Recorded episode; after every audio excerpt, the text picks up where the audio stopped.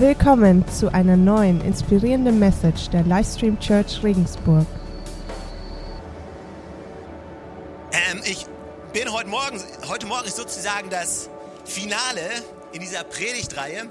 Wem es nicht aufgefallen ist, ich habe so eine kleine Predigtreihe angefangen, für den Fall, dass du es nicht mitbekommen hast, könnt ihr sein, über Gnade. Und wir hatten dort verschiedene Titel. Der erste Titel war, was Gnade mir sagt. Einer weiß es, okay, seid so ermutigend heute. Was Gnade mir sagt. Äh, was sagt Gnade uns? Du darfst noch mal.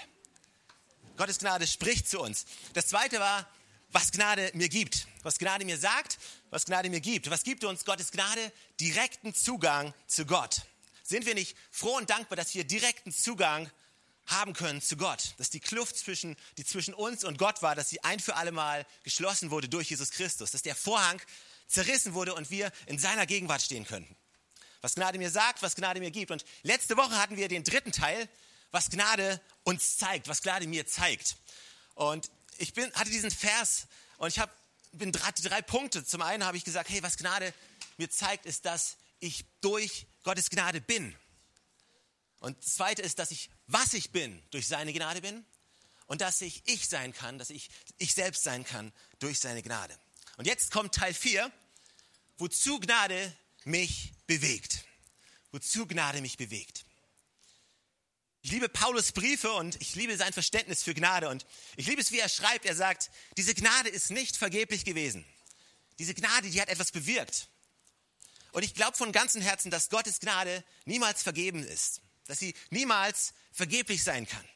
Ich glaube, der Moment, in dem jemand wirklich Jesus Christus kennenlernt, ich glaube, der Moment, wo jemand versteht, wer Jesus wirklich ist, der Sohn Gottes, der für uns, für dich gestorben ist, der alle deine Sünden, alle deine Vergehen auf sich genommen hat, diese Lücke, die zwischen uns und zwischen Gott entstanden ist, diese Lücke ein für alle Mal geschlossen hat, dass wir wieder in direkten Kontakt zu ihm kommen können. Wenn jemand verstanden hat, diese, diese Gnade, dass es um eine Beziehung, dass meine Beziehung zu Gott nicht darauf basiert, wie gut ich bin, auf meine Leistung, sondern nur basierend auf seine Gnade ist, seiner Vergebung. Wenn jemand diesen Jesus und wenn jemand diese Gnade wirklich in seinem Leben hat, eine Begegnung mit Jesus hat, dann kann er nicht mehr derselbe Mensch sein. Das funktioniert einfach nicht mehr. Das geht nicht. Ja, du kannst nicht, du kannst nicht Jesus Christus treffen und so bleiben, wie du bist. Die Gnade Gottes ist niemals vergeblich. Ich glaube sogar, wenn jemand sagt, er ist ein Christ und wenn jemand in die Kirche geht, aber wenn sich in seinem Leben nichts verändert hat, von dem Moment, wo er kein Christ war, zu dem Moment, wo er Christ wurde, dann bezweifle ich wirklich, ob er Jesus wirklich getroffen hat. Weil wenn du Jesus wirklich triffst, dann verändert sich was in dir drin. Das ist diese Gnade, diese Gnade, die dich trifft, die ist niemals vergeblich. Das Wort Gottes ist niemals vergeblich. Und die Bibel sagt, Gott sagt, mein Wort wird das tun, wozu ich es ausgesandt habe. Es wird niemals leer zurückkehren. Wann immer, wann immer das Wort Gottes gepredigt wird, wann immer irgendjemand mit dem Wort Gottes konfrontiert wird, dann bewegt es etwas, dann tut es etwas. Es ist wie ein Same, den wir sehen. Vielleicht kannst du äußerlich nicht gleich einen Effekt sehen, aber innerlich in dem Leben von den Menschen, weil immer jemand etwas aus diesem, aus diesem Buch hört, wann immer jemand Kontakt mit dir hat. Weißt du, wir sind Botschafter an Christi Stadt. Das heißt, wenn du Zeuge für Jesus bist, und damit meine ich nicht, dass du jeden anpredigen musst. Nein, jedes Mal, wenn du großzügig bist, jedes Mal, wenn du etwas Ermutigendes hast für jemanden, jedes Mal, wenn du einfach dein Licht scheinen lässt, dann ist jemand konfrontiert mit der Güte Gottes, mit der Vergebung Gottes, mit der Liebe Gottes. Und es bewirkt etwas in dem Herzen von den Menschen. Vielleicht siehst du es nicht gleich in deinen Arbeitskollegen, vielleicht siehst du es noch nicht in deinem Ehepartner, vielleicht siehst du es nicht bei deinen Eltern, vielleicht siehst du es nicht bei deinen Freunden und Bekannten, aber das Wort Gottes wird niemals leer zurückkehren. Und ich möchte dich ermutigen, wenn du ermutigen, wenn du schon lange am Beten bist für jemanden, wenn du schon lange am Glauben bist, dass diese Person zu Jesus Christus findet und du siehst keine äußerlichen Auswirkungen, glaub mir, jedes Mal, wenn du Jesus repräsentierst in dieser Beziehung, dann wirst du einen Samen sehen. Jedes Mal, es wird etwas passieren. Die Gnade ist nicht vergeblich, sagt Paulus. Und Paulus war so leidenschaftlich in seinem Dienst. Er war so leidenschaftlich in dem, was er tat. Und Paulus, Paulus war, ich, ich, ich glaube, er war außerordentlich erfolgreich in dem, was er tat. Ich glaube, man kann nicht sagen, dass er so ein durchschnittlicher Prediger war, der es nicht wert ist, ernannt oder erwähnt zu werden. Er war sehr erfolgreich. Und er sagt aber ganz eindeutig, dass es nicht er ist, dass es die Gnade Gottes ist. Diese Gnade, die, aus dieser Gnade bezog er seine Kraft. Aus dieser Gnade bezog er seine Hoffnung und aus dieser Gnade bezog er auch seinen Trost in den Momenten, wo es mal nicht alles so rosig war und nicht alles so gut war. Aber zu jedem Zeitpunkt wusste er und er, er sagte, ich habe härter gearbeitet als alle anderen. Aber ich weiß es nicht ich bin, sondern Gottes Gnade in mir. Ich glaube, Paulus ist ein unglaubliches Vorbild und ein unglaubliches Beispiel zu erkennen, was die Gnade Gottes in dem Leben von einem Menschen bewirken kann. Paulus, bevor er Jesus traf, Paulus, nachdem er Jesus traf, ein himmelweiter Unterschied. Die Gnade war nicht vergeblich. Und ich frage mich, was hat die Gnade in deinem Leben bewirkt? Was hat diese Gnade Gottes wohl in deinem Leben bewirkt? Was hat sie in dir bewirkt? Wozu bewegt dich diese Gnade, die du verstanden hast? Welche Auswirkungen hat sie in deinem Leben? Wenn du dein Leben anschaust, vorher, nachher, was ist wohl in deinem Leben anders geworden? Was hat sich verändert in deinem Herzen? Weil die Gnade Gottes kann nicht vergeblich sein. Irgendetwas hat sich getan. Und ich möchte heute Morgen anschauen diesen Effekt, den diese Gnade hat. Und welchen Effekt sie an Paulus und in Paulus Lebensleben gehabt hat äh, und auch in was für eine Auswirkung sie in deinem Leben haben kann. Ist gut für dich? Ich weiß, es ist jetzt schon etwas später, aber äh, ich habe vier Punkte für mich mitgebracht. Und hier ist der erste, mein erster Punkt. Ich glaube, wenn du Gottes Gnade wirklich erfährst, dann verändert sie, was du willst. Wenn ich Gottes Gnade kennenlerne, dann verändert sie, was ich will. Im 2. Timotheus, im Kapitel 2, Vers 4, hier spricht Paulus und er sagt, kein Soldat, der in den Krieg zieht, lässt sich durch die Dinge des täglichen Lebens von seinen Aufgaben ablenken. Schließlich möchte er, dass der, der ihn angeworben hat, mit ihm zufrieden ist. Das ist ein Vergleich, den man zur damaligen Zeit sehr gut verstanden hatte. Wenn ein Soldat sich irgendwo eingeschrieben hat, dann hat er sich voll und ganz dieser Sache verschrieben. Das ist das, was er wollte und die Geschäfte des täglichen Lebens, die haben ihn nicht abgelenkt von dem, was er wollte, was er wirklich tun wollte. Was er wirklich tun wollte, ist seinem Herrn gefallen. Und weißt du, die Tatsache ist, unser Alltag, wir alle sind mit unserem Alltag konfrontiert. Jeder ist mit seinem Alltag konfrontiert. Und du musst gar nicht viel tun, um mit dem Alltag konfrontiert zu sein. Ja, du musst einfach nur am Leben sein. Jeder von uns hat, lebt sein Leben. Wir alle haben nicht nur Sonntags, sondern wir alle haben Montag, Dienstag, Mittwoch, Donnerstag, Freitag, Samstag und Sonntag. Wir alle haben diesen Alltag und der Alltag ist nichts Schlechtes. Der Alltag ist das, was das Leben mit sich bringt. Und der Alltag ist großartig. Er bringt zum Beispiel mit sich, dass da drüben Kids rumrennen wie die Verrückten. Was der absolute Hammer ist. Livestream Kids. Ich liebe Livestream Kids. Aber dieser Alltag heutzutage, weißt du, wir haben, mehr, wir haben mehr Möglichkeiten, als wir jemals zuvor hatten. Das ist genial, oder? Ich meine, wir leben in einem Zeitalter, wo wir mehr Möglichkeiten haben als jemals zuvor. Durch Social Media, durchs Internet, durch, wir können überall hingehen. Du kannst quasi innerhalb von einem Tag an jeden Ort auf diesem Planeten reisen. Die Möglichkeiten, die sich daraus erschließen, sind fantastisch, die sind gut. Aber natürlich nehmen auch die Ablenkung zu, die Möglichkeit für uns abgelenkt zu werden, uns zu verstricken und zu verlieren in, in alltäglichen Sorgen ist, ist größer als jemals zuvor. Also ich sage nicht, dass all die Möglichkeiten schlecht sind. Die Möglichkeiten, die diese Welt uns bietet, das sind gute Möglichkeiten. Und es gibt gute Möglichkeiten für uns als Christen rauszugehen. Aber irgendwann in deinem Leben musst du an einen Punkt kommen, wo du für dich selber entscheiden musst, was will ich eigentlich wirklich? Und lass mich dir die Frage stellen, was willst du eigentlich wirklich in deinem Leben? Was willst du eigentlich wirklich? Was wird dein Leben wirklich erfüllen? Was wird dein Leben entscheidend beeinflussen? Was wird dir innere Ruhe geben, innere Zufriedenheit geben? Und weißt du was? Egal mit wem ich spreche, seien es Christen, seien es Nicht-Christen, jeder Mensch ist beschäftigt mit dieser Frage. Was will ich eigentlich wirklich? Wo, wo will ich hingehen? Was will ich aus meinem Leben machen?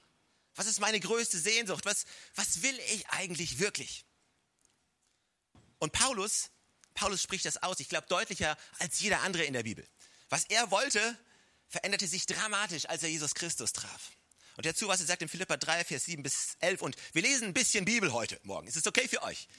Ja, wir lesen ein bisschen Bibel. Wir, wir, wir reden nicht nur über die Bibel, äh, wir glauben nicht nur an die Bibel, sondern wir lesen heute auch in der Bibel. Deswegen gebe ich euch jede Menge Bibelstellen und ich lese sie auch vor. Und dann kannst du hingehen und nochmal lesen, wenn du willst, zu Hause. Und du kannst dir dick und fett unterstreichen, Kommentare dazu schreiben. Jede, jede Bibel müsste zerflettern. Mal in deiner Bibel. Unterstreiche. Streich, nicht durchstreichen. Ja? Ich weiß, ich, ich weiß, manche Verse, die würdest du gern durchstreichen. Geht mir nicht anders. Ja? Es gibt manche Verse, da würde ich am liebsten. Aber, weißt du, vielleicht bin es auch nur ich. Aber hey, Philippa 3, Vers 7 bis 11. Hört zu, was Paulus sagt. Diese Gnade verändert, was er will. Doch genau die Dinge, die ich damals für einen Gewinn hielt, haben mir, wenn ich es von Christus her ansehe, nichts als Verlust gebracht. Noch mehr, Jesus Christus, meinen Herrn zu kennen, ist etwas so unüberbietbar Großes, dass ich, wenn ich mich auf irgendetwas anderes verlassen würde, nur verlieren könnte. Seinetwegen habe ich allem, was mir früher ein Gewinn zu sein schien, den Rücken gekehrt. Es ist in meinen Augen nichts anderes als Müll. Steht in der Bibel. Denn der Gewinn, nach dem ich strebe, denn der Gewinn, nach dem ich strebe, ist Christus. Ist mein tiefster Wunsch, mit ihm verbunden zu sein.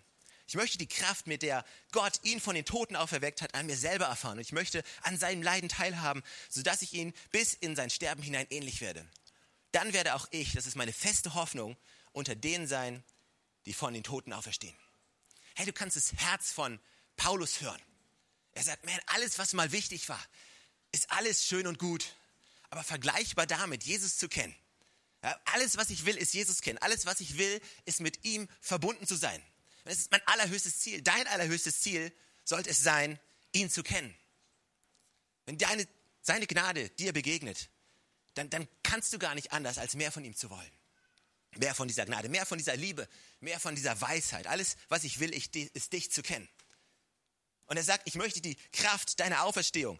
Und, und meistens hören wir da auf zu lesen. Und dann kommt so ein Vers, den wir gerne durchstreichen würden. Hört mal zu, hört zu. Hier steht, die Kraft, mit der Gott ihn von den Toten auferweckt hat, an mir selber erfahren und möchte an seinem Leiden teilhaben, sodass ich ihm bis in sein Sterben hinein ähnlich werde. Wow. Puh. Ersten Teil fand ich besser. Den ersten Teil finde ich besser. Aber Paulus sagt, weißt du, du musst verstehen, wenn du Jesus Christus kennengelernt hast, Leiden mit Jesus ist immer noch besser als Gewinnen ohne Jesus. Ein, ein Leben mit Jesus ist immer noch besser als ein Leben, wo alle denken, du gewinnst ohne Jesus. Und die Fülle, die wahre Fülle des Lebens, die wahre Fülle des Lebens ist nicht nur zu finden in den guten Zeiten. Die wahre Fülle des Lebens für uns ist zu finden in den guten Zeiten und in den schlechten Zeiten. Ich glaube, du wirst niemanden finden, der gerade durch eine schlechte Zeit durchgeht und sagt, hey, ich lieb's. Wir müssen nicht so komisch sein und sagen, hey, oh Gott, bring mir Leiden. Ich, bitte, bitte bring mir Leiden. Ja, also ich bete nicht, dass Gott mir Leiden bringt. Ja, ich bete, dass ich in sein Versprechen stehen kann. Ich bete, dass er mich segnet, meine Frau segnet, meine Kinder segnet, äh, meine Familie. Ich bete, dass er, ich bete auch nicht, dass er, dass er dir Leiden zufügt. Ja, äh, aber ja, ich will doch nur, dass du wächst. Nein, nein, nein. Wir beten, dass, wir beten, dass Gott was, was Gutes tut. Wir beten nicht für Leiden.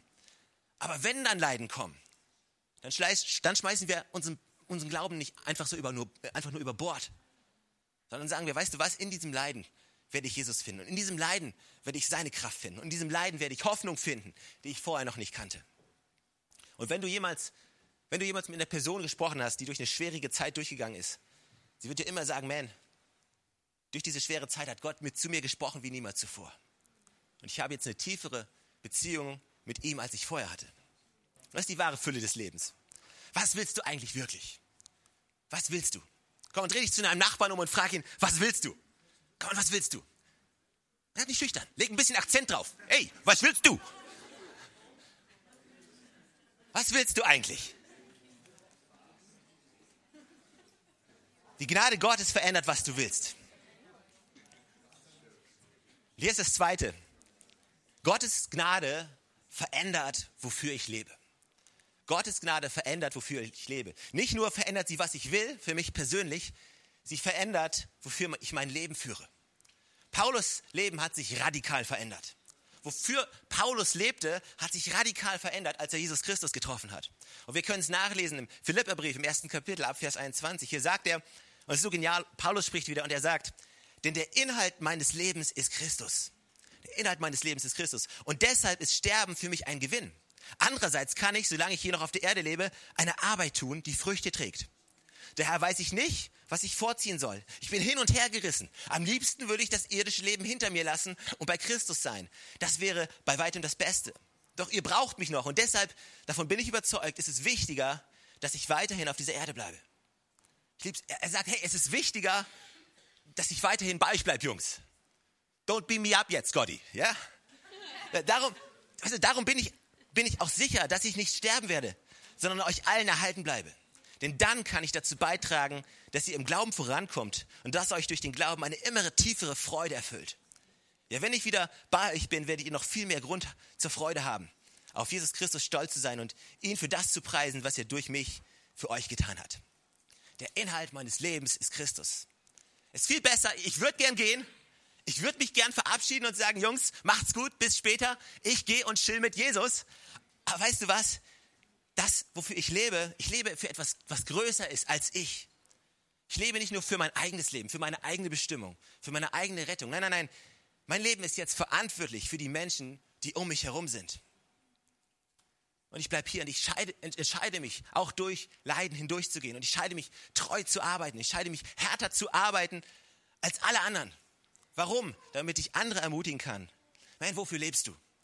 Darf ich dir die Frage stellen, wofür lebst du?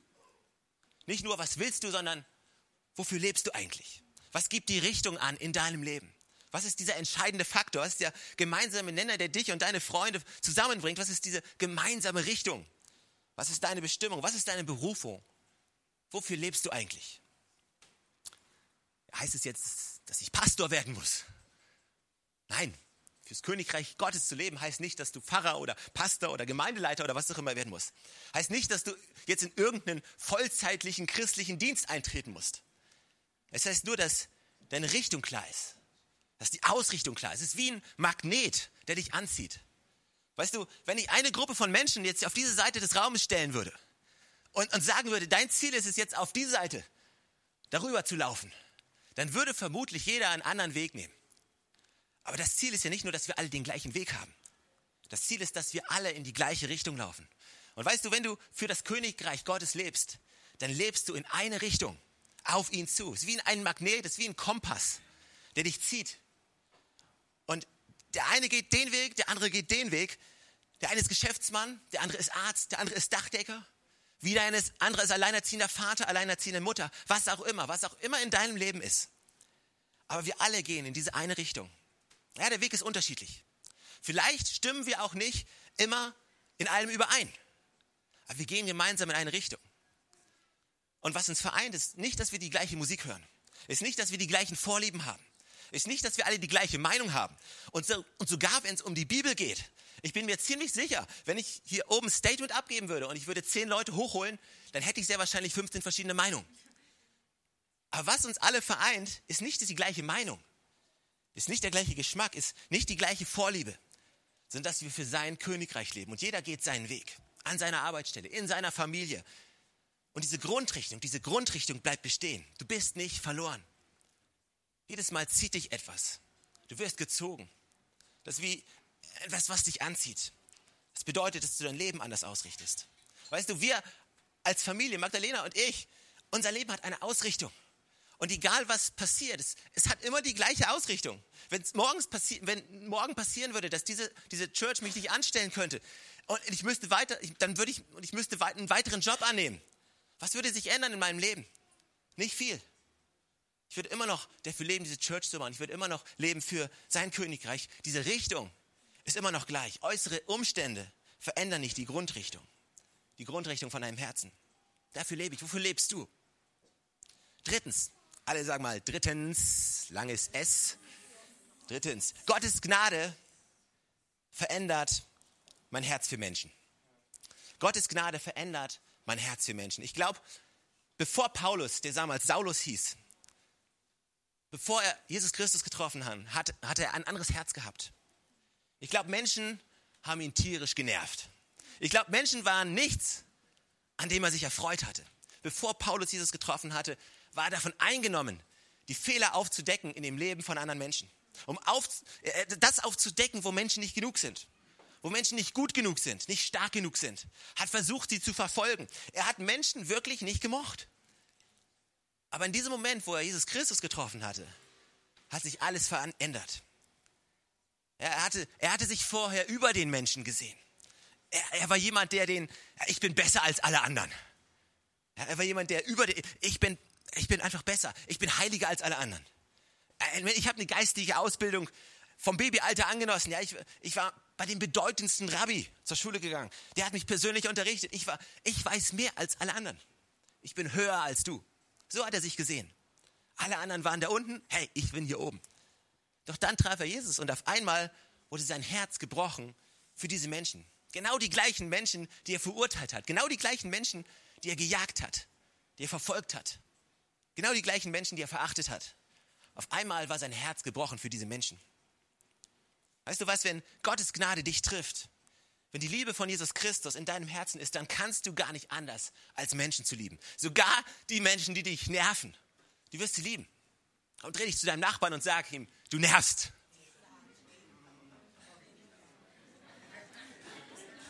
Du nervst. Okay, okay. Und jetzt dreh dich zu dem gleichen Nachbarn um, zu dem gleichen Nachbarn und sag ihm, ich liebe dich trotzdem.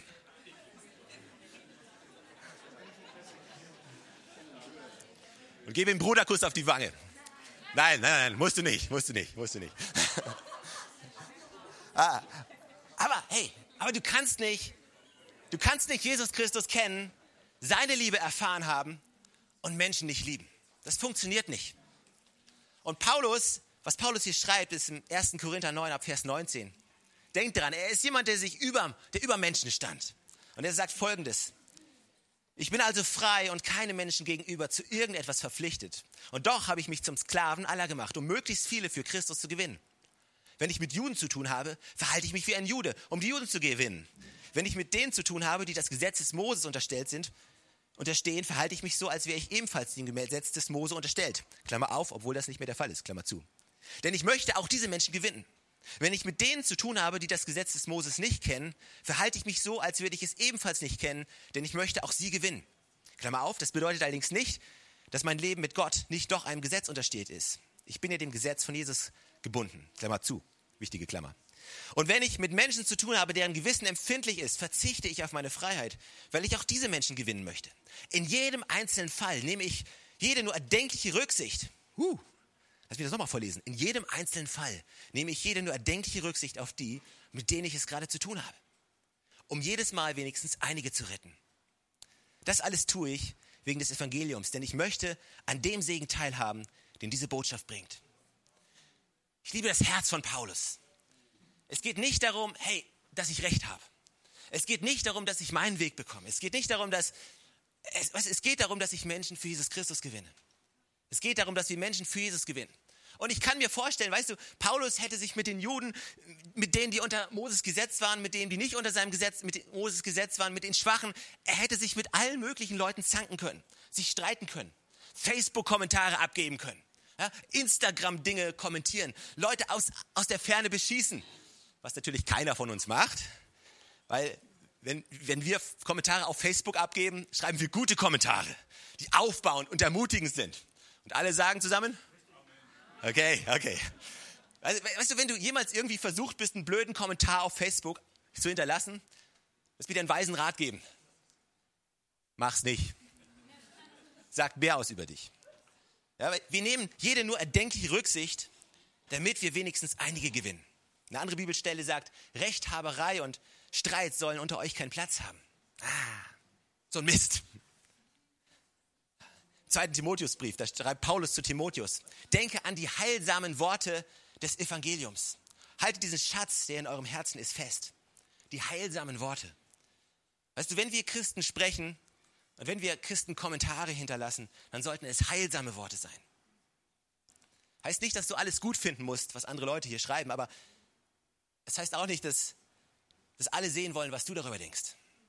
Was uns verbindet, ist nicht, dass wir die gleiche Meinung haben, dass wir uns gegenseitig, sondern dass wir uns gegenseitig unterordnen. Paulus, der dachte, er wäre über allen, der sagt ja, hey, ich habe mich zum Sklaven aller gemacht. Ich bin denen das geworden, was sie brauchten, um wenigstens einige zu erreichen. Ich hoffe, dass diese, diese Gnade Gottes unser Herz bricht für Menschen. Ich hoffe, dass wir niemals gleichgültig sind. Lasst uns niemals gleichgültig sein, sondern dass, dass wir ein Herz haben, was schlägt für die Verlorenen. Ich bete, dass ich niemals gleichgültig bin, wo ich Menschen sehe, die Jesus Christus nicht kennen. Ich hoffe, dass du niemals gleichgültig bist. Ich hoffe, dass wir als Church niemals gleichgültig sind, dass wir leben hier in unserer, in unserer Kirche und alles, oh, so schön. Und nee, komm, lass uns nach draußen gehen, lass uns den Blick nach draußen haben. Zu den Menschen, die Jesus nicht kennen, die, die, die in Not sind, die Hilfe brauchen.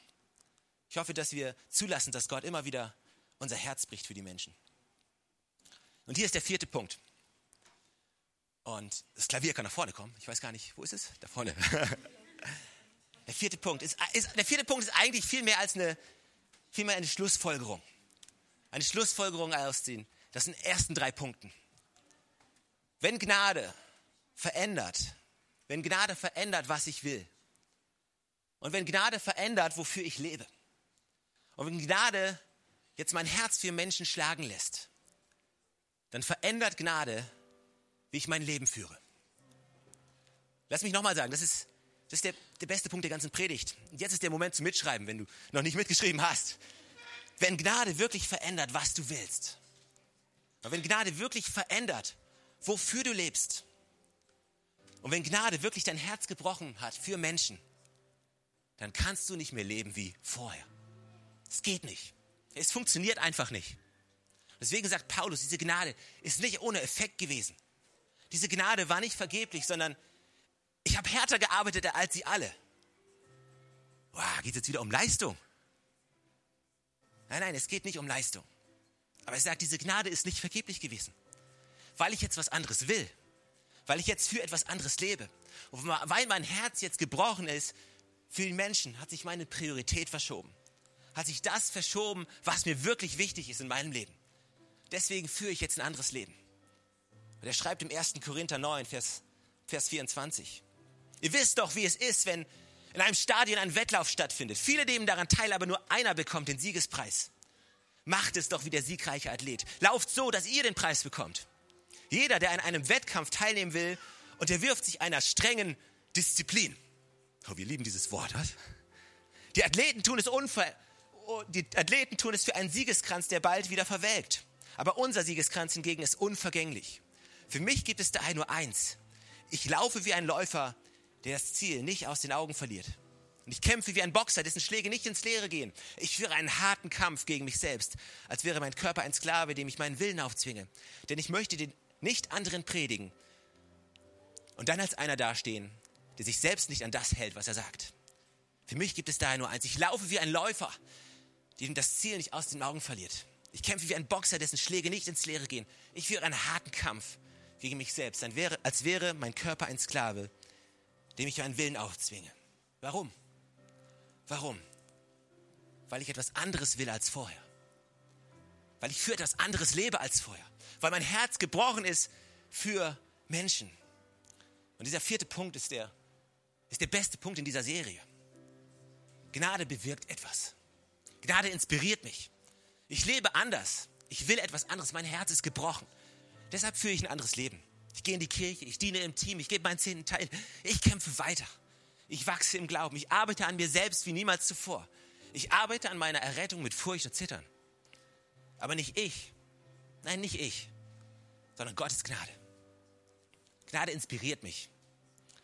Ich liebe es, jemand hat diese Definition gebracht von, von dem Punkt Disziplin.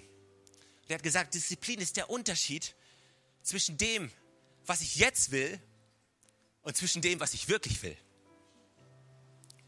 Okay, ist nicht angekommen. Vielleicht nur bei zwei. Der Unterschied ist der Unterschied zwischen dem, was ich jetzt will und zu dem, was ich wirklich will. Und weißt du, was ich jetzt will, ist die Tafel Schokolade, die auf dem Couchtisch liegt, die so lecker aussieht. Was ich jetzt will, ist die Essen. Mehr als alles andere. Aber was ich wirklich will, ist abnehmen. Was ich wirklich will, ist einen gesunden Körper haben. Was ich wirklich will. Also, ich, ich, ich will vielleicht jetzt auf diese eine Seite klicken, auf die ich vielleicht nicht klicken sollte. Aber was ich wirklich will, ich will ein Kind Gottes sein. Ich will für ihn leben. Ich will ein heiliges Leben führen. Denn, ich, denn in Christus bin ich eine neue Schöpfung, sagt Paulus. Das Alte ist vergangen, siehe Neues ist gekommen. Gnade erinnert dich daran, wer du wirklich bist. Weil wenn du weißt, wer du wirklich bist, dann weißt du auch, was du wirklich willst. Und dann kannst du ein diszipliniertes Leben führen. Gnade erinnert dich daran, Komm mal, du bist ein Kind Gottes, geschaffen von Gott, kreiert von Gott, mit großartigen Talenten vorbereitet, die in dir stecken. Komm mal, du lebst in mir, ich lebe in dir. Diese Gnade, die inspiriert mich mehr als jemand zuvor. Und diese Gnade gibt mir Kraft. Gnade inspiriert mich, das Richtige zu tun. Weißt du, wenn du mal nicht inspiriert bist, dann bring dich in eine Atmosphäre, wo du daran erinnert wirst, wer du wirklich bist. Wenn du irgendwann in deinem Leben an einen Punkt ankommst, wo du sagst, hey, ich, keine, ich sehe kein Land, dann bring dich in eine Atmosphäre, die dich daran erinnert, wer du wirklich bist. Wenn du daran erinnert wirst, wer du wirklich bist, dann weißt du, was du wirklich willst, wofür du wirklich lebst. Und dein Herz ist gebrochen für Menschen um dich herum, für die Gottes Herz gebrochen ist. Und dann, wenn du am Laufen bist, und dann, wenn du trainierst, und dann, wenn du wächst, und, und dann, wenn du müde wirst, dann kommt diese Gnade wieder. Wenn du nicht weiter weißt, dann kommt diese Gnade zu dir und sie sagt, und Paulus sagt es, ich rühme mich in meiner Schwachheit. Ich rühme, ich rühme mich nicht in meiner Stärke, ich rühme mich in meiner Schwachheit. Denn in meiner Schwachheit ist er stark. Gnade ist ein doppeltes Paket. Es ist zum einen die Inspiration, die dich inspiriert, loszulaufen. Die dich daran erinnert, warum du läufst, weswegen du läufst. Und dann, wenn du keine Kraft mehr hast, dann kommt die Gnade zu dir und sie trägt dich, wenn du nicht mehr kannst. Gnade inspiriert dich. Gnade gibt dir Kraft.